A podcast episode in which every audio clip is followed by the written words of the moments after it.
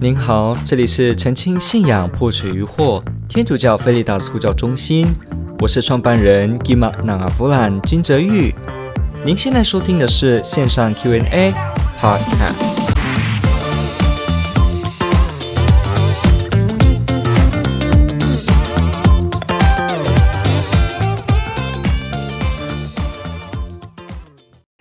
他说：“宗教和世俗要怎么界定呢？为什么耶稣要说让天主的归天主，凯撒的归凯撒呢？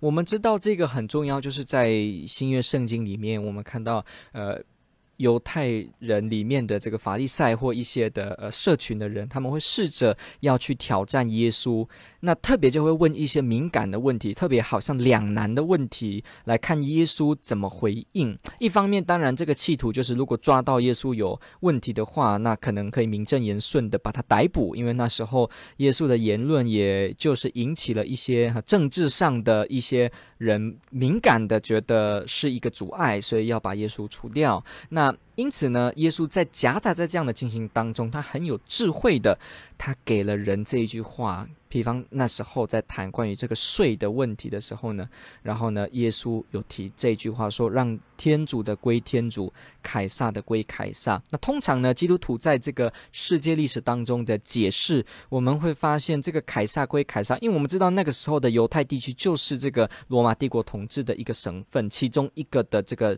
政治的这个，当然他是犹太人，可以有一个相当高的自治，可是他是在罗马政府的管辖版图之下的，所以呢，这时候凯撒当然就是指政治的权威，政治的这个部分归给政治的部分，那天主的部分归给天主的部分，宗教跟世俗要怎么去做界定呢？曾经有人说，所谓的呃。政教合一的意思是指宗教去干涉政治，那这是不对的，因为大家应该知道“政教合一”这个字的真正的本意是反过来，是指世俗政权制度干涉宗教。在中世纪的历史当中，我们可以看到，很多时候是政治的角力，它也去带动。要求教会要去做什么，册封某个主教，还是甚至要求要王权的授予上有什么部分呢？当然有一些时期，这个教宗也被挟持等等的。那政治上面的这个部分的介入教会的世俗影响力，包括这个国王跟他的诸侯，那怎么样？这个他都是以前而言，他常常是没办法让宗教处于一种很独立情况的一个发展，所以政教的合一情形。OK，要记得哦，他的意思不是指所谓的宗教在干涉政府，不是，它是指反过来的，是指政府干涉宗教的事务，使得宗教的事务里面被宗教势力左右分化，以及被宗啊，使得啊，我我刚刚这样讲对吗？是不是我突然口误啊？我的意思是要说，是政府呢，使得教会内在决定政策上呢，就变成被左右、被分化、被进行这个。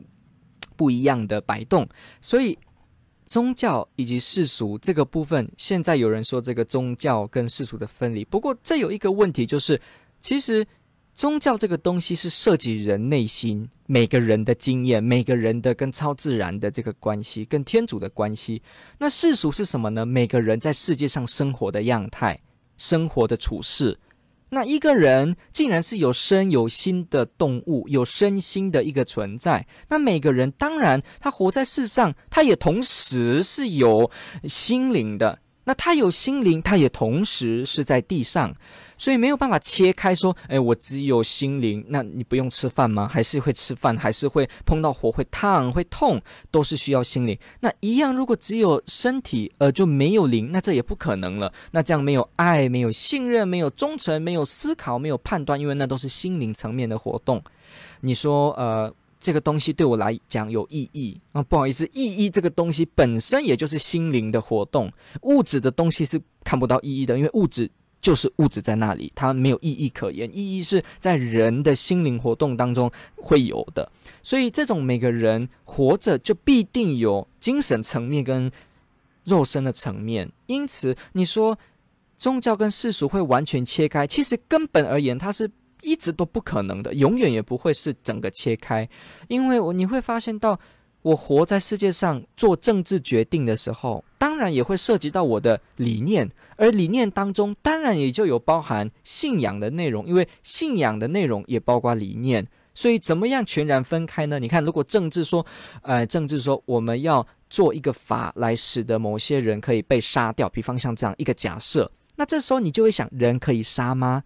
这时候就是涉及道德的想法，人可以杀吗？那道德吗？那开始就看到人与超自然、心灵这些东西，所以他还是会回到这个部分。因此，现在有许多人在学界上也好，还是一般的学生，像在呃有些大学听到学生们他们会说，他们根本不相信宗教跟政治是要分离的，因为这个分分离不开来。这样的一个说法是蛮有根据的，因为你会发现人就是同样的活在世上，不会完全的切开。所以宗教跟世俗它怎么界定呢？那我们只能可以最好的答案，或者说我们教会会说，它就是相辅相成。耶稣基督就是降生成人在世界上，而我们又在世界当中仰望天国，是带着天国，让天国在人间实现。因此，基督徒是一个入世的信仰团体，他是一个非常入世的、有接地气的，要来在世界上谋求世上的正义以及道德，以及人们跟天主的正确关系。所以，一个基督徒在世界上，他是要踏实的生活的。他不是说悬在半空中，只有想着什么，不是的。一个基督，我们看耶稣基督这个典范，我们的天主教的创教人就知道了，耶稣可不是整天在那边想什么的哦。耶稣是一个走到人群当中，他也包括什么，陪伴那些呃生活社会低下的人，被人们排挤的人，病人、罪人。被人们认为次等抛弃的人，这是耶稣基督，所以他的教会自然而然，他从起初就是如此，而且也应该是如此，到之后也一定是如此。即使我们有丰富的灵修，有丰富的信仰礼仪，可是这就是在建立我们踏入世上生活的力量。也同样的是，我们在世上生活这个经验，正帮助激励我们。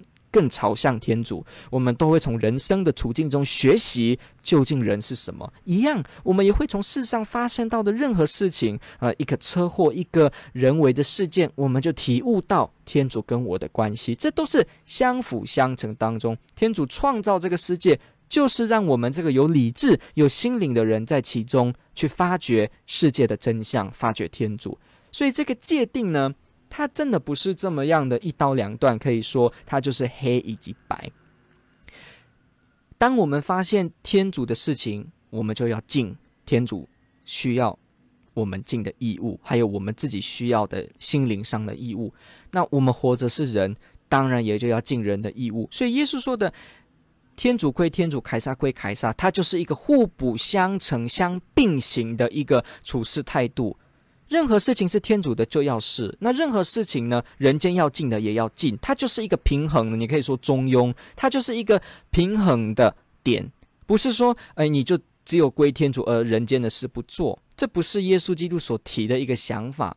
天主教从起初就不是说，呃，就只有凯撒归凯撒，不是，他也不是只有说天主的归天主，也不是如此，他就是。双在其中，所以连这句话本身，它也就隐含着宗教面、心灵面跟世俗面，它不是一个一刀两断的一个界定。所以从开始，从耶稣这样说，他就表示不是一个一刀两断的这个界面。当然，人人们会说，哎，那这时候怎么办呢？很多时候会很困难。我怎么做天主，怎么尽人的义务？我怎么做这个部分有这个困难呢？其实这就是为什么我们需要信仰，我们需要天主来给我们睿智，使得我们能够好好的决定我们生活的行动，给我们力量，好好的生活。其实一切的能力都要来自天主，也一切都要依靠天主而得到。所以天主还是在首位，这是一定的。毕竟天主如果没有造世界，那也就没有世界，就没有凯撒，那当然也就没有这句话可言。可是我们要知道的就是，天主他的计划当中，确实是要我们爱人的。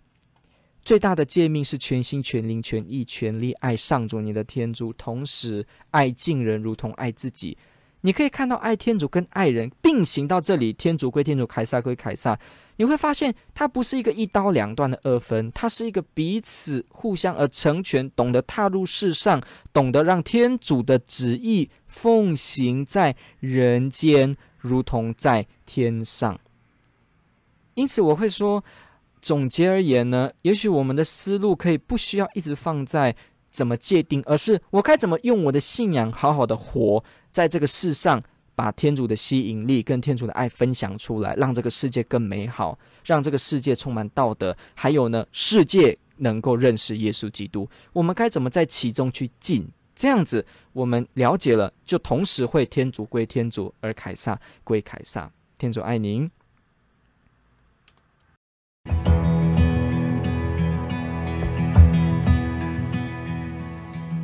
感谢您的收听。若您喜欢本系列节目，支持护教学与福传相关推广，欢迎来到我们的 FB 粉丝专业以及 YouTube 频道，点击订阅哦。也别忘了我们的 Podcast 频道的订阅哦。